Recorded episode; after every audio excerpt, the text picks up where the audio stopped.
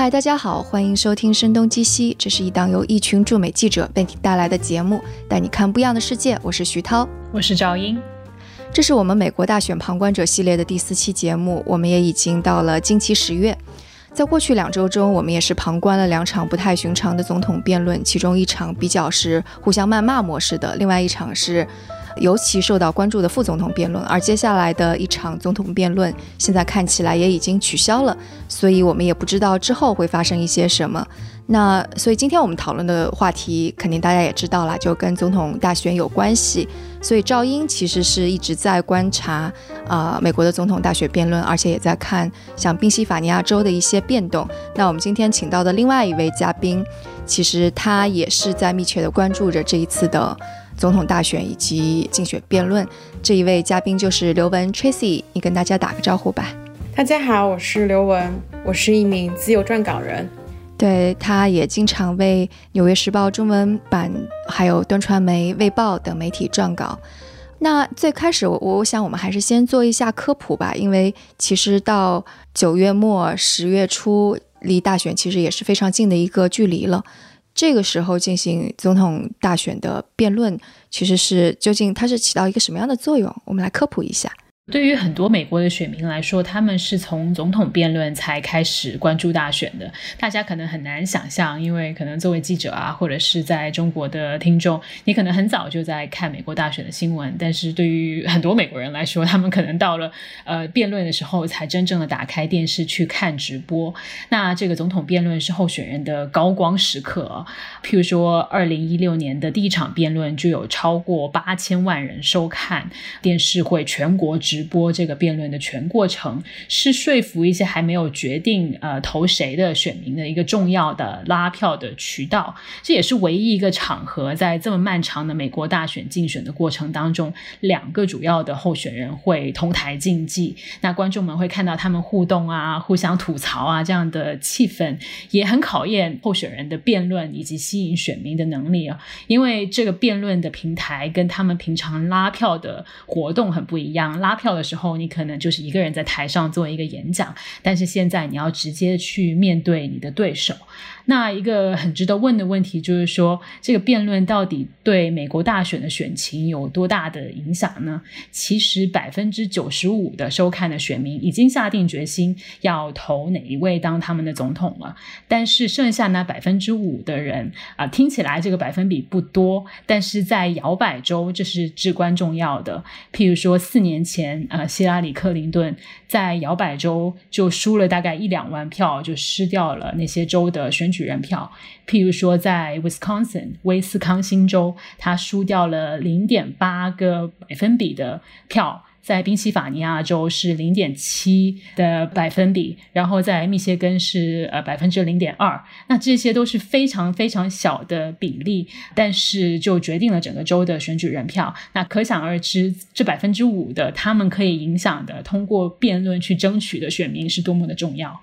对对对，所以这里可能一个小小的背景知识就是，美国并不是按照总体的计票数来决定哪个总统赢，而是以选举人票。所以其实对于总统竞选而言，很多大的那些什么深蓝州、深红州，其实总统都不去游说的，基本上是在游说这些摇摆州。他们如果某个摇摆州以非常微弱的选票数量赢了之后，那他一下子就相当于是这一整个州的票数就全都拿下来了。所以这是一个非常微妙的地方。因为因为很多人虽然都已经定下来了，但是就是辩论的话，我觉得除了就是这样的一个没有决定好的人投票以外，但还有一个就是给那个大选造势的一个感觉。因为大选其实有的时候也是就是需要。把那个场子给炒热嘛，因为有的人，比如说他可能是可投可不投，或者是有的人可能是本来就觉得说，可能我不想去投票了，或者说我不想早起啊，我不想开车去那么远的地方投票啊。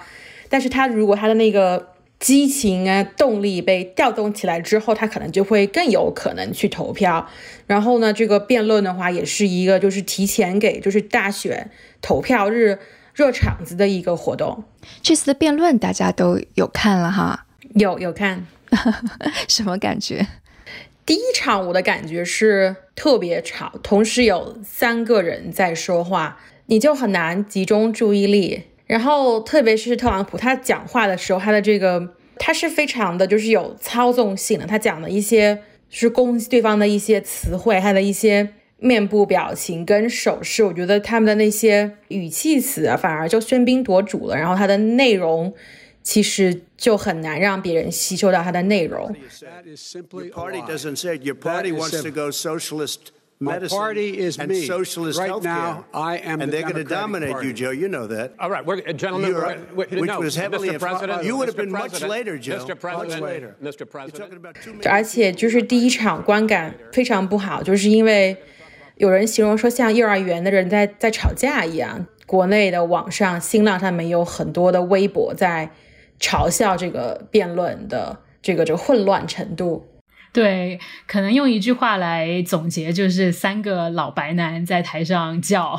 那当然有特朗普、有拜登，以及这个主持人华莱士，他在拼命想要控制特朗普，不要再打断别人，不要再超时发言。那可能说一些数据，让大家理解一下第一场辩论的混战吧。特朗普一共打断他人说话七十三次，就基本上你很难完整的听几个拜登说的句子啊、啊、那这个七十三次跟他以往的辩论比较呢，呃我们记得在二零一六年他跟希拉里的辩论，有一次他也是打断希拉里非常频繁，那个时候一度已经让舆论哗然，但那一次他是打断希拉里三十六次，等于说事隔四年他翻了一倍。呃，同时除了特朗普无视规则之外，拜登其实也侮辱了他的对手好几次。呃，拜登说特朗普是傻瓜、骗子、小丑，啊、然后叫他闭嘴，这些也让很多特朗普的支持者非常不满，就觉得为什么你可以对我们的总统先生说出这样的话？啊、那除了我们个人的观感之外，可能可以听听看美国。选民他们是怎么想的？美国的这个 CBS 电视台，他就做了一个辩论之后的民意调查，百分之四十八的观众是认为拜登胜出，百分之四十一的是认为特朗普表现更为出色，然后还有百分之十的人是认为两个人是打成平手的。那同时，电视台也问这些选民，他们看完辩论之后心情怎么样？有百分之六十九的观众是觉得烦，百分之三十一的是说辩论 把他们逗乐了，就是非常 entertaining，用用英文来说。嗯然后百分之十九的人是觉得。非常悲观，对，只有百分之十七的观众是认为辩论是有有用的信息的，这个比例非常低。居然还有百分之十七的人认为信息有用，这个太让我惊讶了。对我也想知道他们就是有用在哪里？他们可能是自己有自己的偏见嘛，就是有有 bias，就不想要说自己支持的一方的坏话。有可能，但这个辩论真的跟历届的总统辩论非常非常的不一样。就历届的总统辩论的确会是更加像一个辩论，就虽然有的时候是比较的无聊，但真的不是这个样子的。赵英，我是记得二零一六年的时候，你其实有去过总统大选辩论的现场，在纽约那一场，对不对？对第一场的总统辩论，希拉里跟特朗普之间的，我记得没错的话，应该是在纽约的一个大学。那当时在任何正常时间的辩论之下呢，除了有现场观众在呃这个候选人的同台竞技的那个舞台之外，还有旁边有一个很大的空间，是让其他的直播记者在那里看呃这个辩论直播的。然后里面也会有很多代表这些候选人阵营的发言人来跟记者来做简报啊，来做一些采访啊，现场可以说是非常热闹。然后一散场的时候，记者就会涌出去去采访那些刚刚在辩论现场听的观众。当然，因为新冠这些都不复存在了，这一次的首场总统辩论。观众只有大概七十个人，那还有特朗普以及拜登两位在台上的候选人，他们是没有握手的，由于新冠的原因，呃，然后他们也始终隔着比较远的距离。这可能对于拜登来说是一个很好的消息，因为之后我们就得知了特朗普他已经感染了新冠了。对，幸好没有离他太近，不然就会被那个唾沫给喷到脸上。我觉得 是，然后其实那个第一场的总统大选辩论结束之后，其实就紧接着发生了特别意想不到的，就是特朗普他也感染了新冠肺炎，并且入住了医院。所以在这一场之后，接下来几场总统辩论是否还会举行？那个时候就比较的悬疑，包括拜登的身体情况是否也会受到影响，其实也都存疑。所以这就显得好像第二场的副总统辩论变得尤为重要，而副总统辩论其实在历史上一直是不太受人重视的。对，的确是这样子。首先要解释一下，美国大选当中会有三场的总统辩论，然后这一届就是在特朗普跟拜登之间进行了，还有一场的副总统辩论。那传统来说，这个副总统辩论比较是不受关注的，它的收视率也远远不如总统辩论。有一个例外是当年拜登作为奥巴马的竞选搭档，跟佩林啊阿拉斯加州的州长去辩论的时候，那大家可能都记得佩。佩林的个性是非常乖张的，有点奇怪，所以当年他们两个之间的辩论是吸引了很多人收看。今年的副总统辩论也被认为是说，呃，历史上最重要、最受关注的辩论之一。很大的原因是因为两名正总统的候选人拜登跟呃特朗普的年纪都相对比较大了，都七十多岁了。那副总统因为是第二把手嘛，被认为是说跟总统只有一个心跳。的距离，所以彭斯以及拜登的竞选搭档贺锦丽，也译为哈里斯，啊，他们受到的关注非常大啊。那特朗普的新冠确诊，很可能意味着我们第二、第三场辩论也许存疑了。那第一场辩论的混乱之后，选民没有得到他们想要的信息，就很多人寄望在这个副总统辩论里面可以看到更清晰的这个政策上面的争锋。我想，可能还有一个是大家都觉得现在的两位总统候选人实在年事已高。如果他们有个三长两短，那接下来的副总统人选就会成为顺位第一人，成为总统。所以这可能也是大家关注的一个点吧，就想要看看万一意外出现的话，可能的总统会是什么样的人。嗯，有的人会说，哦，现在特朗普患了新冠了，可能过几天就是彭斯了。当然，这样的说法可能有一点刻薄。呃，那在拜登那方面呢？呃，拜登是有史以来年纪最大的总统候选人，他今年七十七岁。那他当选的话，他会是七十八岁上任。同时，他从来没有公开说过他要竞选连任。呃，所以很有可能作为副总统候选人的贺锦丽会成为拜登的接班人，成为民主党新一代的这个政治新星。而且就是很多人，因为他第一场在辩论里面就是没有得到什么有效信息，就是无论是疫情还是中美贸易战还是。美国的外交政策等等就没有得到任何的回答，所以我觉得很多真的关注的人还是很希望从第二场辩论里面得到一些信息，然后让他们对自己想要投的那个人更确定吧。因为我身边就也认识一些支持民主党的人，但是他们的一个顾虑就是说，好像拜登一直没有公布他明确要做什么。就奥巴马当时不是说要做奥巴马 Care 嘛？但是拜登好像就就缺少一个像奥巴马 Care 这样一个就是非常清晰明确的一个一个施政纲领，或者他想要达到的一个目标。然后呢，我身边的很多人其实就是还挺期待，就是说拜登或者说是贺锦丽可以讲一些非常有干货的东西，然后让人们可以就是心更定一些。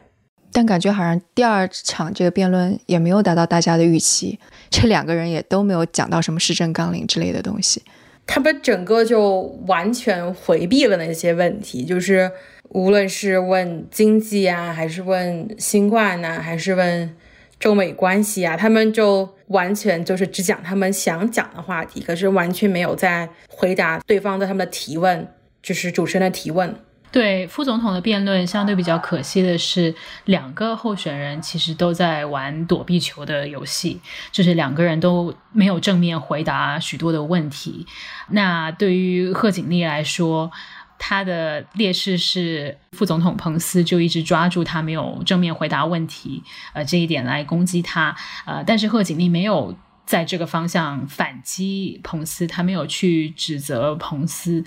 甚至说，在彭斯打断他说话的时候，呃，贺锦丽的说法是：“呃，副总统先生，我正在说话。”就他也没有说“你不要打断我”，就他不是以攻击的方式来呃针对彭斯。我想这是一个他的竞选团队有意识做的一个决策。呃，因为我们知道，在美国的政坛，作为女性的政治人物，特别是黑人女性，在台上辩论的时候。往往很有可能被加以这个刻板印象，觉得这样的女性是愤怒的、很情绪化、很凶。然后他的团队正在试图避免贺锦丽会被贴上这个刻板印象。所以我观察到贺锦丽在这一场辩论当中是比以往更收敛、含蓄一点的。我们记得在呃今年较早前的美国总统。初选就是民主党党内初选当中，贺锦丽也是其中一个候选人嘛。她的表现其实是非常亮眼的，她的辩论能力是非常好的。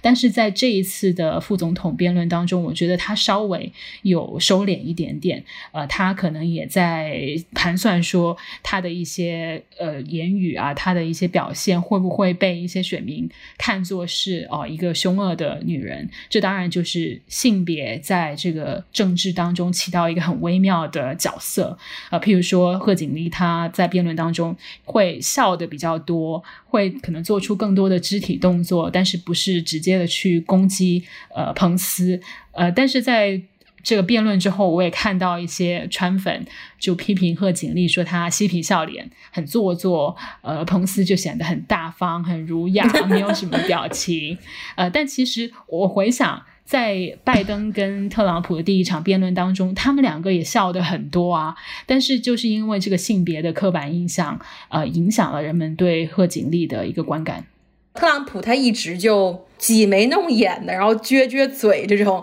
就是我觉得他的那个才叫做作呢。但是贺锦丽确实，因为我看过他，就是他当时初选的时候，他。跟拜登辩论嘛，他的表现还挺好的，把拜登讲的就是还有点尴尬，就是他指出了拜登的一些之前一些投票的一些一些问题，他的一些施政的一些问题，然后，然后他当时就是一个还比较强势的女性，然后会攻击对方的弱点，但是他这次就几乎没有就是专门去攻击呃彭斯的弱点。对，或许我们稍微介绍一下贺锦丽的背景吧，因为可能在这四位的总统候选人当中，她是稍微不被人们熟知的。呃，她是一个牙买加跟印度裔移民的女儿，就是爸爸是牙买加裔，妈妈是印度裔。她现在是代表加州的参议员，之前曾经当过检察官，以作风非常严厉著称。那在国会里面呢，她的提问也是锋芒毕露的。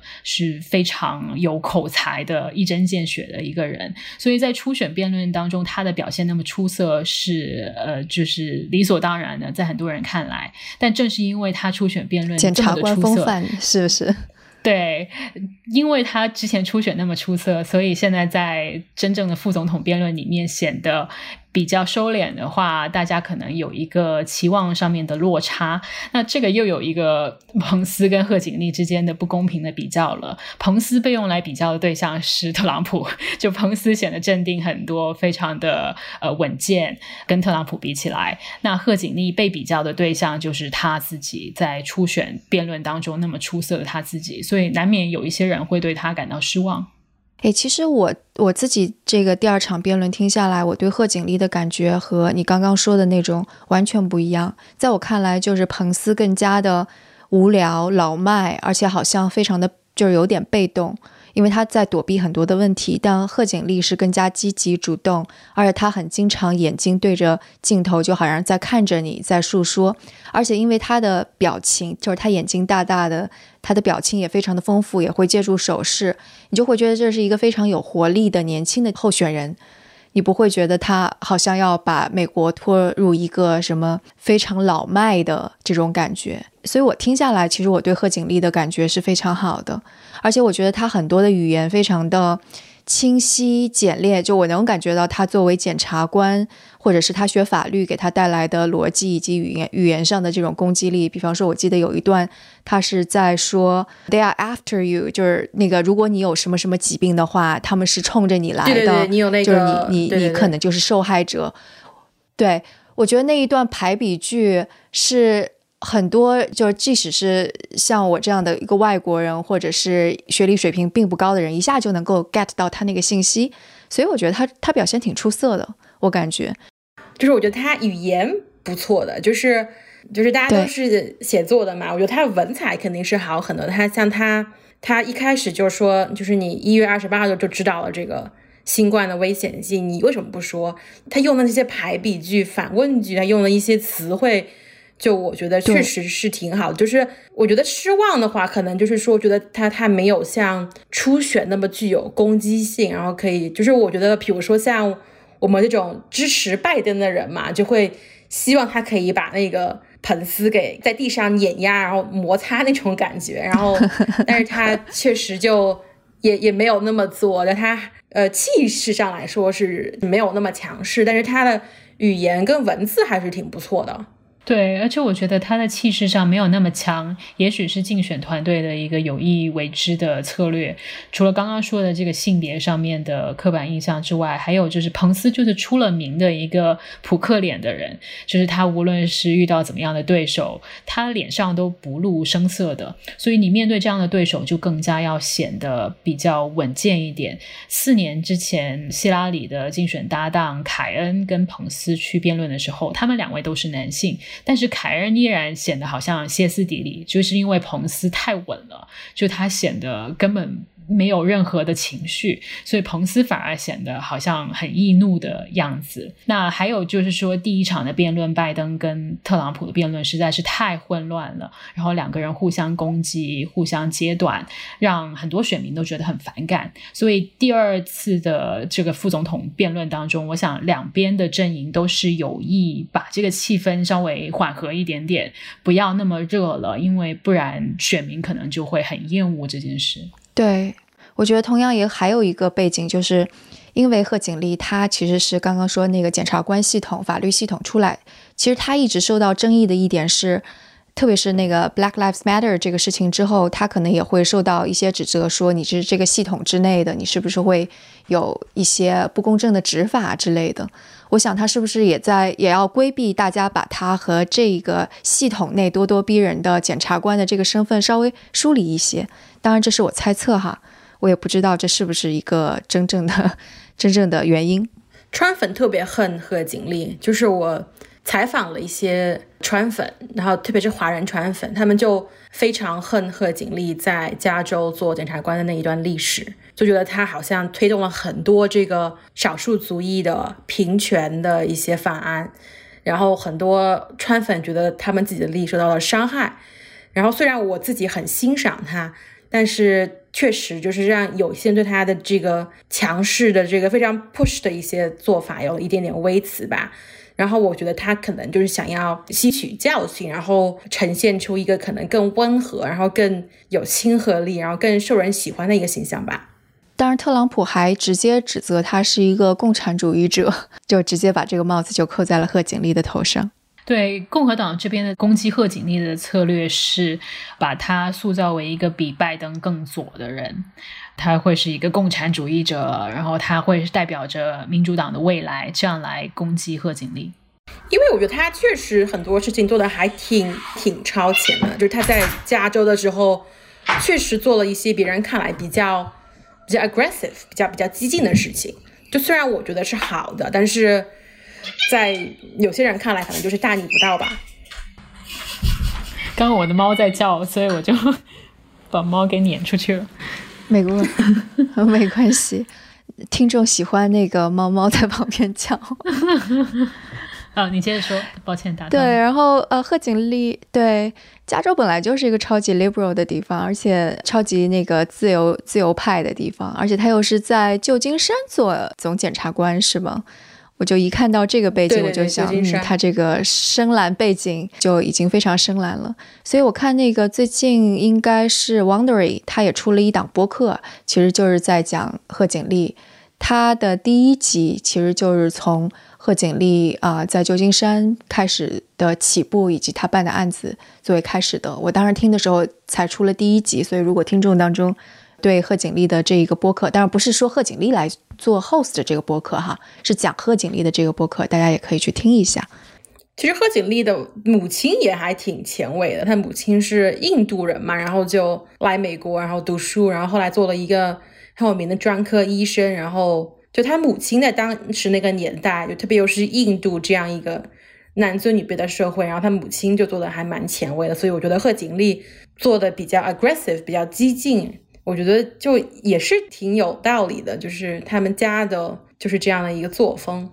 对，贺锦丽的母亲，她来到美国之后读书，其实就是在应该是在加州的这个地方读书。然后贺锦丽出生的时候是在伯克利，然后他们家就是住在那个 Berkeley，就伯克利大学所在的这个城市。当时一九六几年的时候，他母亲应该还是比较年轻的时候，就参加反越啊，然后平权运动啊等等这些。所以在他母亲年轻的时候，就是一个平权运动者。他母亲跟他父亲的认识，应该就是在一场平权运动当中。是的，就是他的母亲呢，本来是说他学成之后要回印度嫁人，他们家帮他物色了一个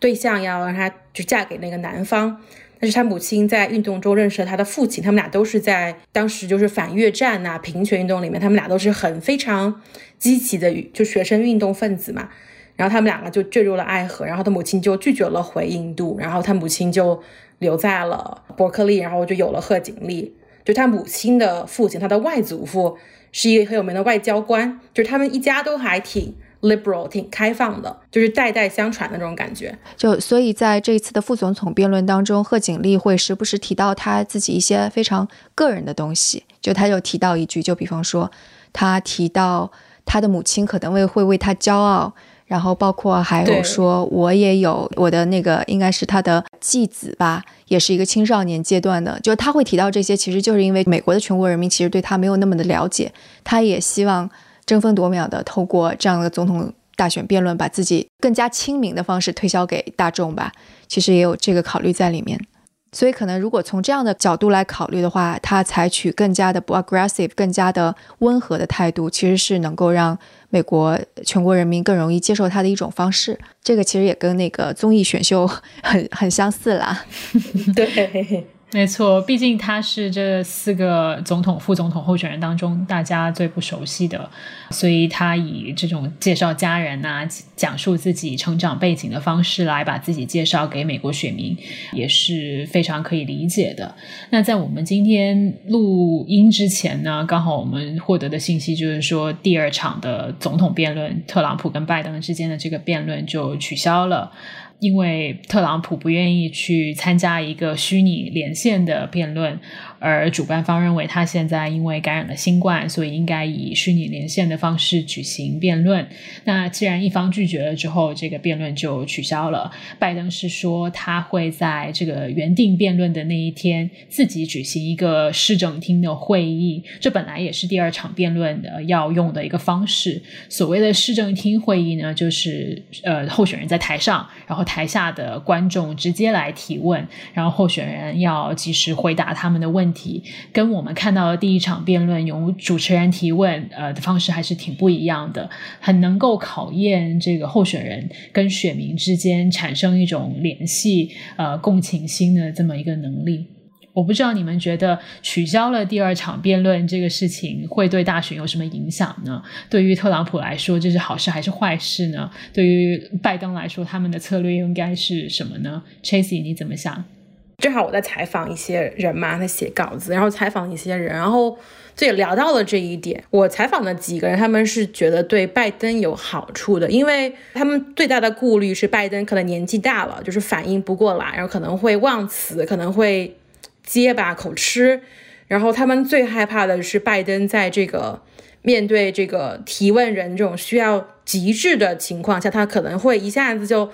脑子短路，然后说错了话。那现在取消了之后，他们就觉得说，那至少就是说，拜登不会有一个减分的可能性了，因为毕竟现在按照这个调查来看的话，是拜登领先嘛。然后特朗普的话，因为他现在是落后嘛，他落后的话需要扳回一城，那他可能失去了一个跟选民互动呀、回答的这样一个机会，然后他可能短时间内可能未必能够赶得回来吧，就是那个差距，这是我的看法。我我其实很好奇的是，因为刚刚我们有已经有一个结论说，现在大家争取的其实就摇摆州，大多数人其实已经决定了，那剩下的只是在争取摇摆州的，所以我很好奇说，就前面两场辩论完了之后，摇摆州会有一些变化吗？有啊有啊，因为我在德州嘛，然后德州你知道就是深红州，就大家就想当然的以为一定是红的了。结果今年竟然就被列为摇摆州之一，就是首先这这这个就已经还蛮奇迹的了。然后呢，第二场辩论是十月七号，那十月八号的话有一个 poll 的结果就是拜登反超了特朗普，然后就是一个百分点，大家都很高兴，因为大家觉得说就是哪怕它只是一个 poll 的结果，但是能够在德州看到有可能就是会变蓝，这个还挺鼓舞人心的。诶，但是这个是怎么发生的呢？因为我知道德州非常支持那个持有枪支。德州也是一个典型的红脖子，就除了奥斯汀之外，是一个还蛮典型的红脖子所在的州。所以发生了些什么转变？就他们为什么就突然一大部分人不支持特朗普了呢？首先，不不是说只有奥斯汀一个城市是很 liberal、很很民主的啦，就是因为一六年的时候，然后在休斯顿、在达拉斯这种大城市，其实也是呃民主党支持率更高。城市周围的乡村可能就是共和党的大本营，但是在城市里面，就大家越来越多的年轻人，然后从纽约、加州搬去奥斯汀，搬去休斯顿，越来越多的年轻人来这边读书，然后读完书之后就在本地工作。然后这些年轻人，他们其实是不是红脖子？他们其实是非常的相信自由啊、民主啊，非常的支持少数族裔的一些人。就我觉得，第一是这个人口结构的变化，然后第二，我以我的观察，我身边很多人对。特朗普的反感就来自于他得了新冠之后的一系列令人无语的操作，就是他不断的就是说这个新冠没有什么大不了的，你们不用害怕它，你们有药，你们有这个特效药，我一吃就好了。就是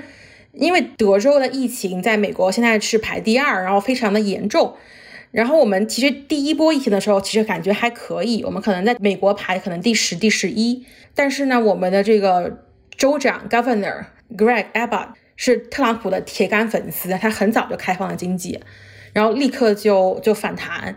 然后我们最惨的时候，可能一天一个州有一万三四千个病例，就非常非常的惨。特别是像休斯顿这种大城市，然后很多医院都满了，他们最后就只能去征用那些儿童医院的病床，然后很多就是救护车在街上开，很多人不能够被收治，然后在家里面就。感染了家人，就是这个情况是非常惨的。然后因为这个新冠疫情到现在还是每天都是三四千、四五千例，那就导致很多餐厅啊、酒吧他根本也不敢开门，就哪怕他能开，他也不敢开。所以很多人因此就失业了。就身边有些人，他们经营，比如说餐馆呐、酒吧呀，或者他本来是 Uber 司机啊，本来是这个酒吧的这个调酒师啊，他们的生活都有了很大的影响。可是特朗普说的好像新冠就是一个流感一样，就是我周围的人非常非常的反感这一点。你身边有那种本来是支持特朗普，然后现在开始倒戈的吗？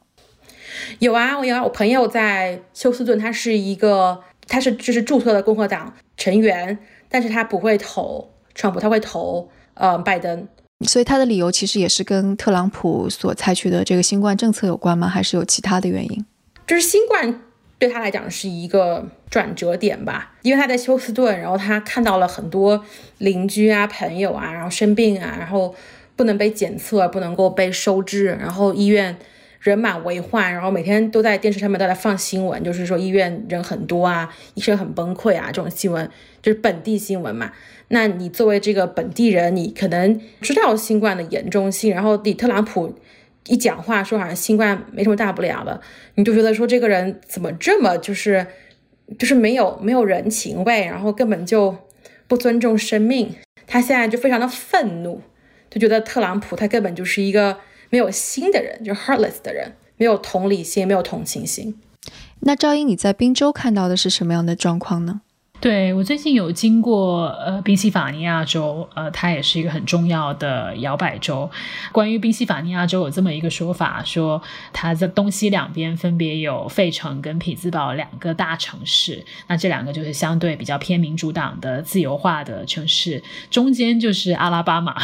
这个当然是一个笑话，就阿拉巴马是一个非常传统的州，那宾夕法尼亚州的中间的部分就大部分是这样的郊区，是相对比。比较亲共和党的，那我刚好就是驱车经过中间的这么一个部分，看到的很多都是小乡镇啊，非常多的特朗普的旗帜，有很多看得出来都已经挺旧的了，可能在四年前甚至更久就就挂在那了啊。那零零散散的城市当中，你会看到一些拜登的标语，那有时候两个邻居他们的房子基本上长得一模一样。呃，可能还是同一个人建的，但是就挂着拜登跟特朗普两个截然不同的标语，这可能也是美国现在政治极化的一个标志吧。那其实我经过了这些所谓的成交的这些选民，他们可能是决定这一次大选结果的人，特别是他们其中有大学学历的人。那我们从一六年的选举结果得知，有没有大学学历，这个很大程度上决定了他们是投民主党还是共。和党教育程度更高的选民会偏向于支持民主党。那在宾夕法尼亚州这样呃选情非常激烈的州，这些人可能就决定了选举人票的归属了。在四年前，大概有百分之十的共和党人是在选之前都不太知道自己该不该投特朗普的，就是一直都犹豫不决的。那最后。大部分的这样的共和党的选民是投了特朗普，那也帮助他取得了胜利。那今年会不会是一样的结果呢？就是很很关键的决定选情的一件事了。我现在都觉得，可能最终决定到底这些摇摆州的人他最后选谁，其实并不在于拜登怎么样，而在于特朗普又说了哪些匪夷所思的话。我昨天看到那个新闻是特朗普把这次他得新冠归咎于那个军队的人，就是相当于是保护他安全的人吧，然后激怒了一些那个 military 就军方的本来支持他的人。这应该是《纽约时报》的一篇报道，它当中就说特朗普已经得罪了少数族裔，得罪了女性，然后得罪了这个，得罪了那个，现在他又把自己支持他的一部分人又推向了对手，所以。可能的确，包括他拒绝去辩论啊，拒绝去展示他更加类似于有同理心的那一面，的确会让更多的人反感他。对我觉得现在特朗普需要去改变他的策略了，因为依照现在全国的民调来看，的确是对拜登更利好。但是我们知道，全国民调不代表美国大选的结果了，因为不是说谁的得票高谁就当选，还是要看选举人票的。但是就像刚刚 Chasey 说的。第二场的总统辩论取消，那对于拜登某种程度上是利好，因为他没有机会去犯错了。其实第一场辩论，特朗普就一直插话，没有机会给拜登犯错。啊，那现在连第二场的这个辩论都没有了，那特朗普也失去了一个机会去表达他自己。那对于现在民调领先的拜登来说，这是一个好事。但是徐涛，你刚刚也说到很重要的一点，就是现在美国大选整个的关注的。焦点其实都是在特朗普的身上，就他的病情怎么样，他又说了什么话，他会不会还在有病的时候就去举办人多的聚会，这些都是媒体二十四小时都在关注的事情。等于说，这个主动权其实完完全全在特朗普的身上。拜登除了做到不犯错之外，他可以做的事情并不多，等于是相对比较被动的。呃，所以现在的选情虽然看起来对拜登有利，我觉得。觉得特朗普还是有一定的翻盘的可能性，但是就要看他怎么去利用现在剩余的二十多天的时间了。啊，我想补充一点，就是说，其实拜登也开始出来去 rally 了。他的妻子那个 Doctor Biden，他会在周二来德州，然后做 rally，他会去三个地方：El Paso、Houston 和 Dallas。然后我周围人都特别兴奋，因为他最近很少出来，就是亲自去做 rally 嘛，大家都在拼命的在网上说我要去啊，要注册呀，要去看他的那个妻子呀。就是我觉得拜登现在也处于可能比较更激进的一个状态吧。对，但是就是现在可能更加 tricky 的一点就是，包括在副总统辩论当中也提到了，就如果真的特朗普失败了之后，他是否会愿意承认这个结果？第二场辩论的时候提出这个问题，无论是彭斯还是贺锦丽，其实都没有直接回答这个问题。昨天不是有一个新闻，是几个密歇根的人，然后被 FBI 指控就想要绑架他们的那个州长吗？啊，绑架州长？策划绑架州长，Michigan 的那个女州长，因为是民主党人，Trump 曾经写过推特说要 get her，就是要抓住那个女的。现在真的有人把他的话给实现了，就我觉得还挺惊悚的。就是他如果随便推特写一个什么话，这就是极右翼分子了。对他，他有一个叫 Trump Army 的东西嘛，他取名这个叫 Trump Army，我就觉得还挺挺反感的。他就是鼓励很多人去挨街挨户，然后去敲门，然后去洗街，然后去拉票，这样。啊，所以 Tracy，你的意思就是说，如果在最后这个 Trump 不想要的结果出现的时候，他只要动动 Twitter，可能美国也会出现这种极右翼分子的骚乱，其实还是挺可怕的。会啊，因为我在德州嘛，德州人就是以彪悍拥枪出名嘛。那个时候我记得是六七月份，然后我们经济本来已经开放了，后来就疫情大幅度反弹，然后后来就关了酒吧，然后呢就有很多红脖子，就是就真的是开皮卡的那种白人男性，他们就聚在奥斯汀州政府的那个建筑门前，然后他们就在那边喊口号，说我们要自由，我们不要。戴口罩，我们要开放经济然后！他们真的就是带着枪来的，穿那种迷彩服。对，而且很多人担心说，特朗普现在怀疑邮寄选票的公正性，以及说会有这个选举舞弊，都是为他拒绝承认这个落败的结果铺路。呃，当然也有一些专家是认为说，有美国的这个历史、法律跟政治的压力，如果他真的是败选的话，他作为一个要卸任的总统，是很难拒绝交出权力的，尤其是看这个共和党党内。领袖的态度，呃，这个尤为关键。那在特朗普最近拒绝承诺他会承认落败之后，多个共和党的这些国会议员，包括参议院的议长麦康奈尔，就已经表态说他们会承认这个选举的结果。所以，如果是共和党领袖不站在特朗普那边，他可能一个人能够动用的政治权力也没有那么大。但是 Chase 也说的有道理，就是他有一一群死忠粉，也许是特朗普动一动手指，或甚至说不用做任何事情，都可以为他卖命的一些人。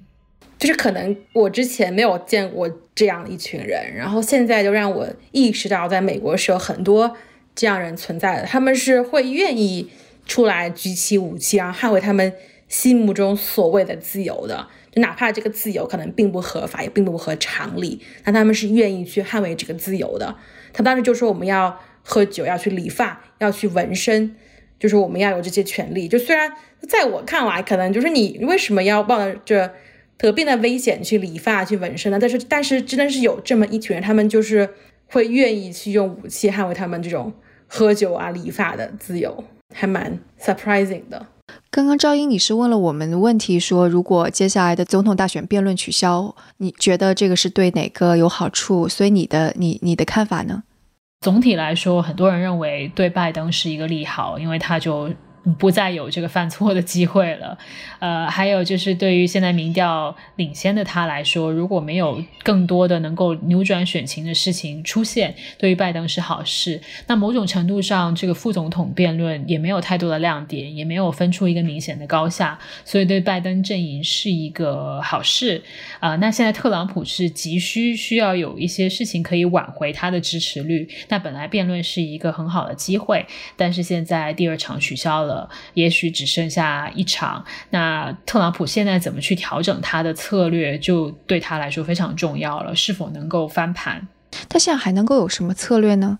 呃，我觉得特朗普的一个很大的优势就是他完全掌握了媒体的这个焦点，就是无论他做什么。媒体都会一直跟踪，就算是媒体一直去批评他，他们也是把镜头一直对准特朗普，等于说他有很大的主动性。虽然说拜登现在也有出来拉票了，但是总体来说，我觉得特朗普的活动跟他的发言还是吸引了更多的注意力。这跟他现在是在任总统当然很有关系，他的一举一动，包括他现在的新冠的病情，都会牵动人心。呃，所以说接。下来看拜登会不会出现大错，以及特朗普会不会有一些新的说法，是能够争取我们刚刚说的这些摇摆州的可能少数的还没有决定的选民，或者是一些共和党人本来是对他很有疑问的，但是也许他的一些表现能让这些共和党人还是咬咬牙把票投给他。我觉得很关键的一点是多少人会出来投票。首先，因为这个疫情的影响，可能很多人不想要去冒这个健康的风险，或者说他们本来想要邮寄选票的，但因为各种事情而耽搁了。还有很大的一个影响是，现在孩子都不去学校上课了，那很多的家长可能要带小孩啊，那能不能在那天抽出时间来去投票呢？很关键的这个投票率。特别是年轻人还有非裔美国人当中的投票率是对呃民主党来说非常非常重要的。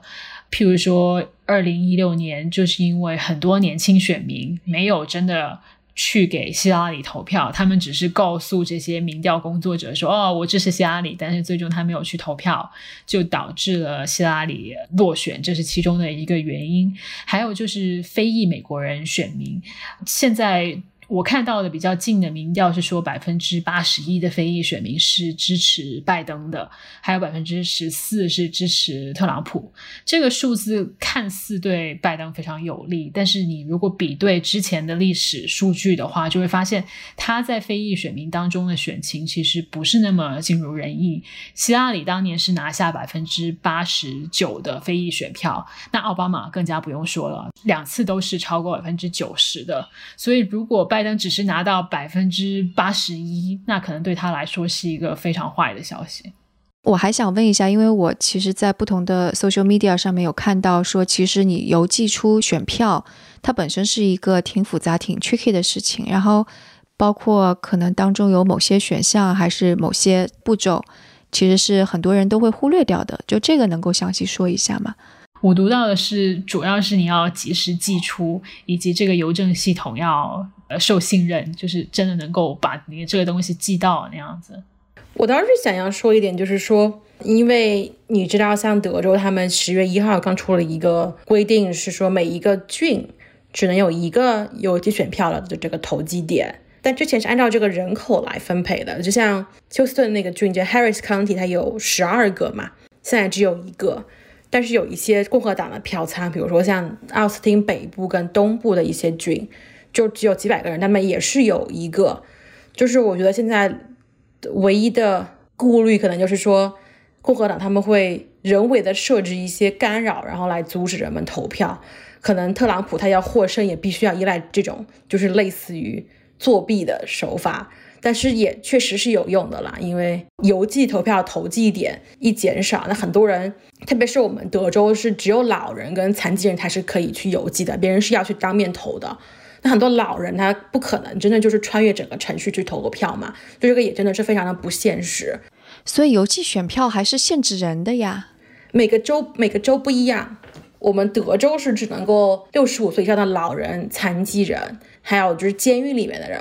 还有就是。就是赶不回来投票的人，然后但你要去申请，然后批准之后，他会把选票寄给你。对邮寄选票这个事情非常微妙，就是每个州的规定不一样。那德州是比较难拿到邮寄选票的，但是有的州是你只要是注册选民，他就通通给你发邮寄选票，他也不管说你会不会亲身到这个票站去投票。那当然，你收到这个邮寄选票之后，你可以选择自己的方式，你可以邮寄或者是亲身去。那你不能重复投票，因为你这个登记马上就会被发现。那我看特朗普最近的一些策略，我感觉他是。是更深挖自己的基本盘，就是他想要确保这些真的支持他的人是会出来给他投票的，而不是说去扩大他的基本盘。呃，我没有看到太多他去争取一些游动选民的一个举措。呃，那可能民主党那边也是要想办法去确保他们所谓的支持者，这些在民调里面显示是会给拜登投票的人，是真的会给他投票。啊，在非裔，在这个市郊的女性，还有这个年轻族群当中，这些投票率对民主党来说尤为重要。我还想问一下，因为二零一六年有很多华人也投了 Trump 嘛，所以四年过去之后，华人们就不能够说所有吧，就会其中会有一些改变主意的吗？Tracy 采访了很多华人选民，你要不要说一说？啊，就是我能够讲的，就是根据我采访到的一些例子吧，可能不是所有人。奥斯汀有一个就是 Asian American 的一个组织。很多年轻人，然后有啊华裔啊，有一些越南裔啊，有一些印度裔啊，他们现在就在做很多义工，就包括他们开车去载一些老人去邮寄投票，因为你知道我这边就就一个点了嘛，这个点不方便，就很难去的一个点，就是华裔的这个族群，然后也跟很多非裔啊、拉丁裔的搞了很多的社区的这种团建的活动，去发一些投票的传单呐，就是。可能一六年根本没有投，甚至也没有注册过的一些华裔选民，他们今年都注册了，然后都投票了，他甚至还捐款了。因为我朋友在麻省，在那个波士顿，他们有一个就是华人支持拜登的一个族群，然后他们也在就是做很多义工。我不能够说川粉会改变主意吧，但是我能够看到的是，很多可能之前不投的人，现在在投拜登。就他们都觉得到了一个关键时刻，如果他们不发声，他们就要让政治意见者占领优势了。就这种迫切的感觉是吗？其实华裔这几年在特朗普的领导下过得还是比较不顺的，就是包括像他老是讲就是 China virus，然后他老是取消一些 H1B 呀、F1 这种签证呢，他他可能赶走了一些大学的这个华人的这个访问学者。就是我觉得很多华裔意识到，就是虽然可能特朗普会减税啊，可能会多赚一点点钱，但是你华人这个族群，然后你的声音会越来越微弱，你的利益会越来越被影响。就是我觉得有些人可能看到了，如果他再当选四年的话，华裔的就前程会比较悲惨吧。对，我觉得我们在说华裔美国人的时候，可能要稍微说清楚，有一些华裔美国人是在美国已经世世代代了，呃，在美国土生土长；有一些华裔美国人是从中国来的新移民。对，我觉得他们的投票倾向很不一样。有很多在美国出生长大的华裔美国人是更加偏民主党的，但是很多从中国来的移民是支持特朗普的，出于种种的原因，包括就算特朗普的对华政策是如如此。鹰派，我听到很多支持他的中国移民认为他是在玩一种呃交易的手段，是一种谈判的手段，就他不是真的要对中国差怎么样。不论我们认不认同这种看法，很多人是这样的看法。那我的直观感受是。其实便捷的人不算太多，但是的确是存在一些人投过特朗普，今年决定不投他了，或者是投一个第三党派的候选人。我采访过这样的华裔选民，也有的人是上一次是投了希拉里，但这一次因为不满意拜登。在初选当中突围，然后贺锦丽其实也是在中国移民当中一个相对比较有争议性的人物，所以因此他们不投拜登，也不投特朗普，就是也是写另外一个候选人。那为什么贺锦丽在某一些中国移民当中是有争议性呢？就是因为他作为代表加州的这个参议员，他曾经提出过一项关于绿卡国别限制的法案，就是他提出要把现行的这个每个国家的绿卡这个配额取消掉，那听起来好像对中国人是好事，因为中国人现在等绿卡要等很多年。中国这样的大国，它的这个绿卡的配额跟其他的国家基本上是一样的，那可能对中国人不太公平。但是很多的中国移民会觉得贺锦丽做这个事情是对印度的移民更加利好，因为现在印度人排期是更长，那可能这个国别限制一取消之后。马上这些印度移民就一涌而入，中国移民可能要等更多年。就我反而觉得，对于很多来自中国的移民来说，这些呃，这个 China virus 或者是在 H1B 上面的限制啊，这些对他来说不是最重要的议题。他们很多人关注孩子上学的问题，就是这个 affirmative action。我不知道该怎么翻译，反正就是在大学的录取的过程当中，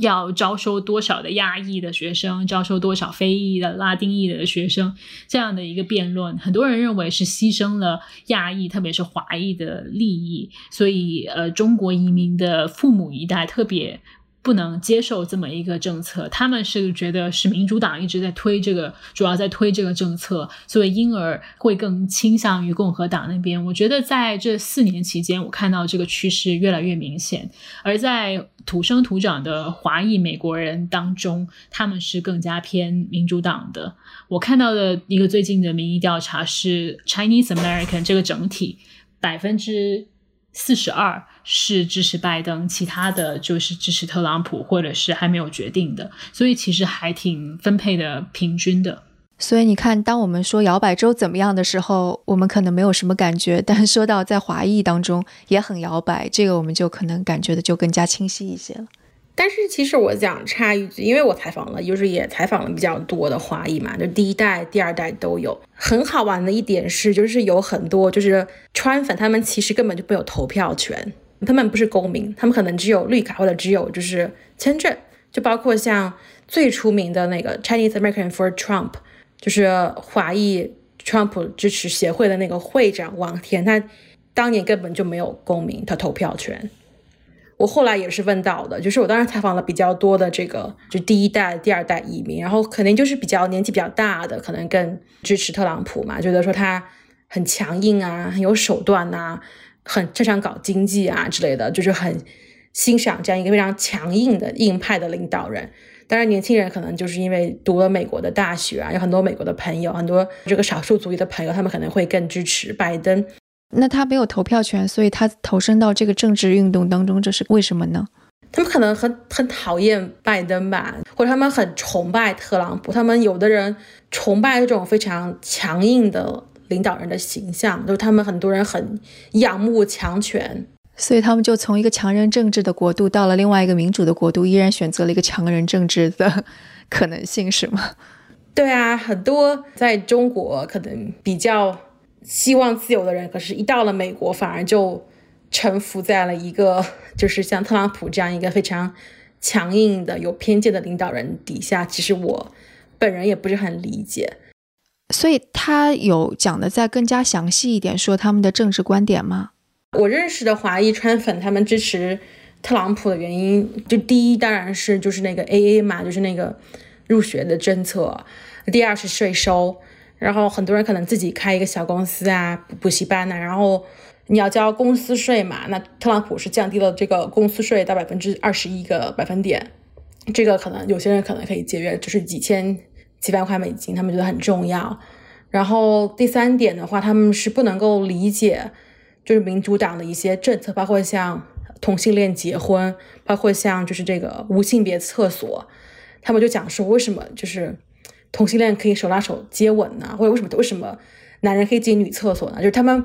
不能够理解一些比较民主的这个政策吧，所以他们就非常反对民主党之前推的一些政策。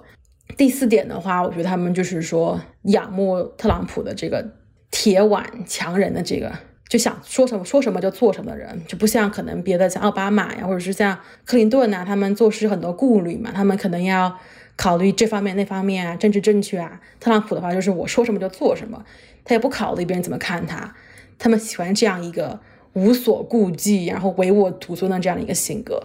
这可能也是普遍就是在美国的选民很大的一个问题，就是他们一定有不喜欢民主党派政策的地方，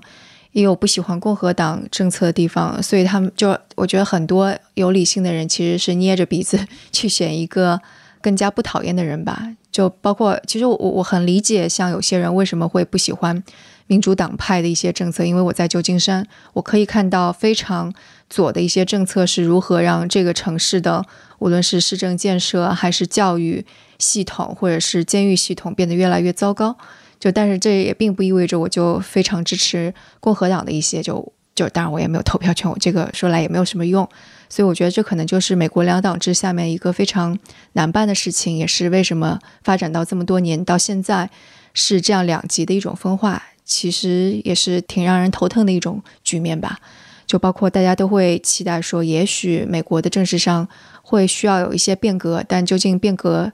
向哪方面走，就其实是谁也不知道的。你们加州的华人投谁比较多呢？我其实没有做这种。就是 我就因为不是一个可以统计去说的嘛，所以我身边有朋友是支持共和党，也有支持民主党。我也知道，二零一六年的时候，其实我身边是有朋友投票给了特朗普的。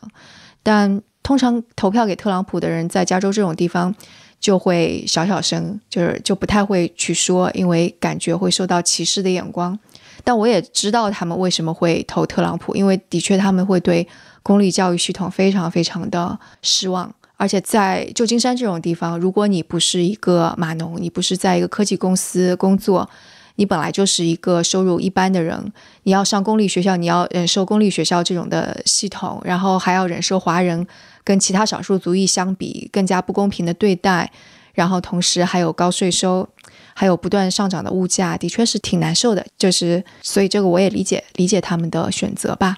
呃，我感觉移民政策以及社会福利政策也是对于中国移民来说非常重要的，呃，影响他们投票的因素。譬如说，我们在国内都知道，我们竞争非常的激烈，那移民之后。很可能也是有一点社会达尔文主义的那个思想在，譬如说，在美国，民主党是更加倾向于支持弱势群体啊，或者是援助这些无证移民啊。那在来自中国的合法移民眼中看来，就是帮助了一些不该帮助的人，他们会觉得哦，这些人就是自己不够努力，自己做的不够好，为什么我们要用税收来帮助他们呢？啊，那这种思想也让他们更加亲。共和党，我还要再更新一下我刚刚说的这个民调的内容，就是在 Asian American 亚裔美国人当中，对于拜登跟特朗普的支持其实是拜登百分之五十四，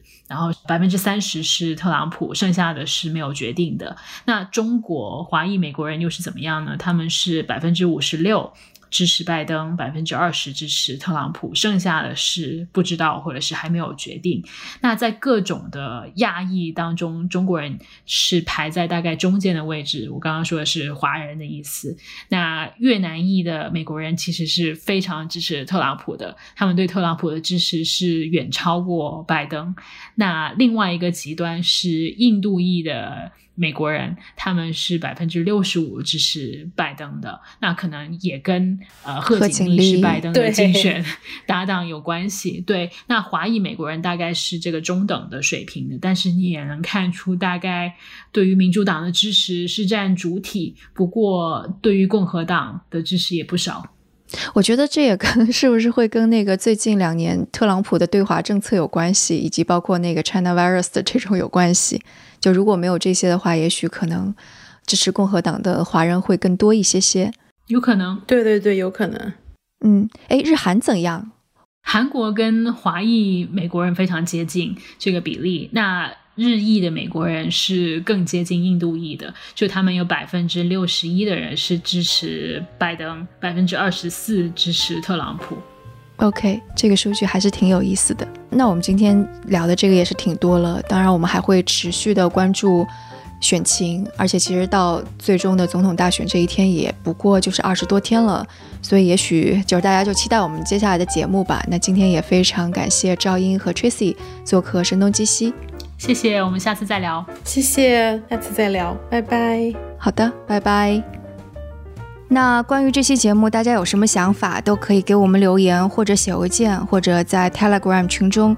告诉我们。那我们的邮箱是 etwstudio@gmail.com，我们的网址是 etw.fm。所以无论是 Telegram 读者群的地址，还是打赏的方式，都可以在我们网站上找到。那我们下次节目再见。